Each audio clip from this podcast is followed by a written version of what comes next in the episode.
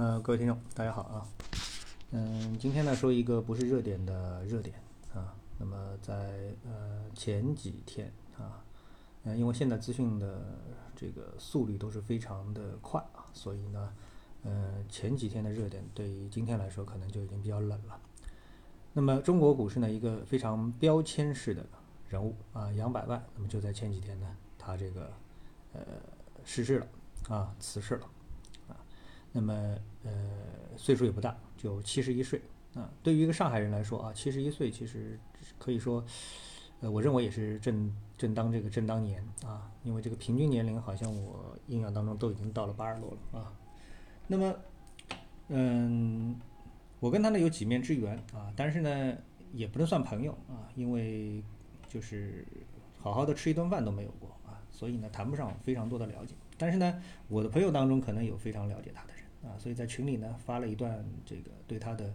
悼念之词，或者说是评价吧，我觉得呢还非常有意思，所以我今天呢跟大家一起分享一下啊。嗯，他说啊，这个杨百万啊，啊，他呢是从这个几乎赤贫啊，一下子呢是翻身暴富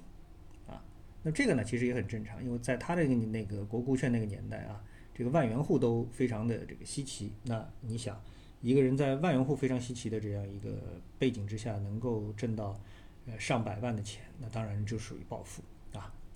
哎，然后呢，那他说他有一个特点啊，就是呢对钱非常珍惜啊，似乎呢是到了把钱啊投入股市怕亏，把钱放债怕要不回，把钱存银行呢是怕贬值，把钱藏在家里呢是怕被偷啊，呃，这个所以。啊，我这位朋友他的评价是什么呢？就是一个人啊，可能不能太有钱啊，尤其是不能一下子太有钱啊，突然太有钱。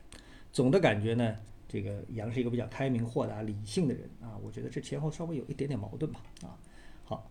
那么我觉得呢，这一段评述啊非常有意思啊，就是这个呃，关于这个对钱非常珍惜这一点啊，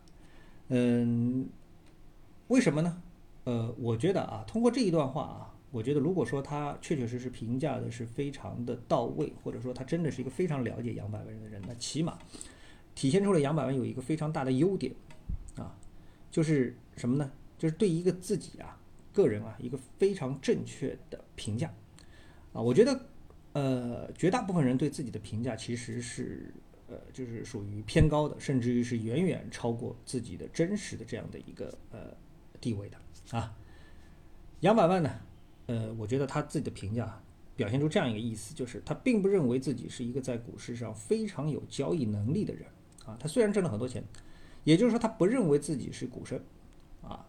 那么我觉得呢，对于一个有辉煌战绩的投资者来说，能够有这么样的一个清醒的对自己的认识啊，是属于非常难能可贵的品质。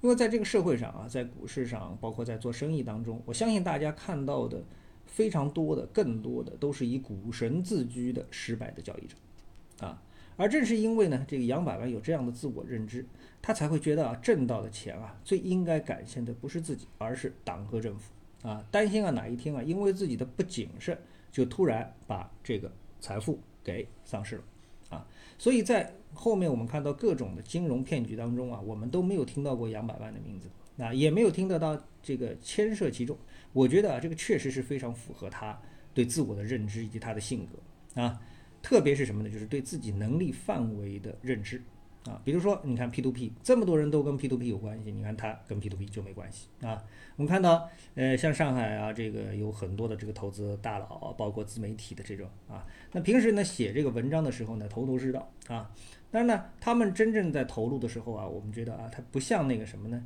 就不像有些人，他就是说他对他是他是知道 P to P 不好，但是呢，哎，想通过 P to P 啊挣一些钱，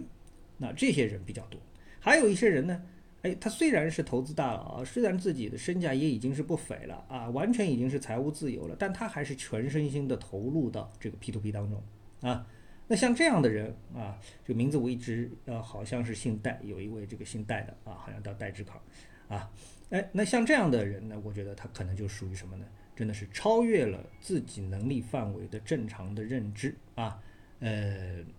或者说他对这个所谓的金融还没有到真正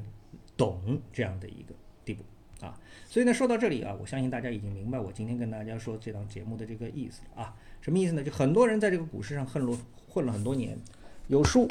有赢啊，这个很正常。但是最重要的是什么呢？就是缺乏对自己交易能力的认知啊，对自己的交易能力啊打分太高，然后呢，啊，然后最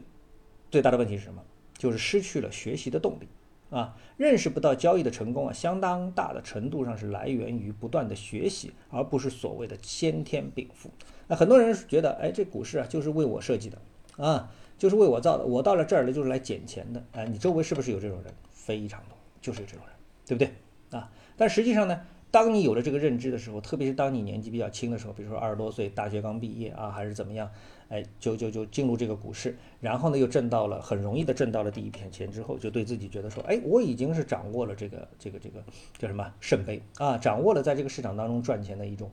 能力啊，一种策略啊，一种宝典啊，那这时候我又不需要学习，我不需要知道这个。市场之外的其他的一些东西，比如说啊，我在我的这个节目当中一直跟大家说，你可以了解一下这个比特币，你可以了解一下期权，你可以了解一下美股市场啊。为什么？因为这些可能都是属于你的这个呃，就是在你的先天呢，就是呃自我认知禀赋以外的需要拓展的学习的领域。但是很多人进入股市之后，他就彻底的拒绝了啊这样的一种认知。包括在股市内部的本身啊，拒绝学习，比如说价值投资，什么叫价值投资？拒绝学习啊，这个这个这个什么技术分析啊，什么都不学习，然后呢，哎，觉得自己就是股神啊，这样的人我见得非常非常的多。所以我今天的节目的内容就是跟大家说一下，这个杨百万他有一个非常啊，这个之所以他到最后他还能保有他的财富啊，虽然说啊，这个七十一岁并不算是非常的长寿，但他哎，这个到最后他。还是属于一个给留下留下了什么？是一个成功的投资者的这么一个印象，然后呢离开了这个世界，啊啊，这一点也可以说是非常的不容易。好，那么今天节目呢就跟大家说到这里，希望对大家有所帮助啊，谢谢。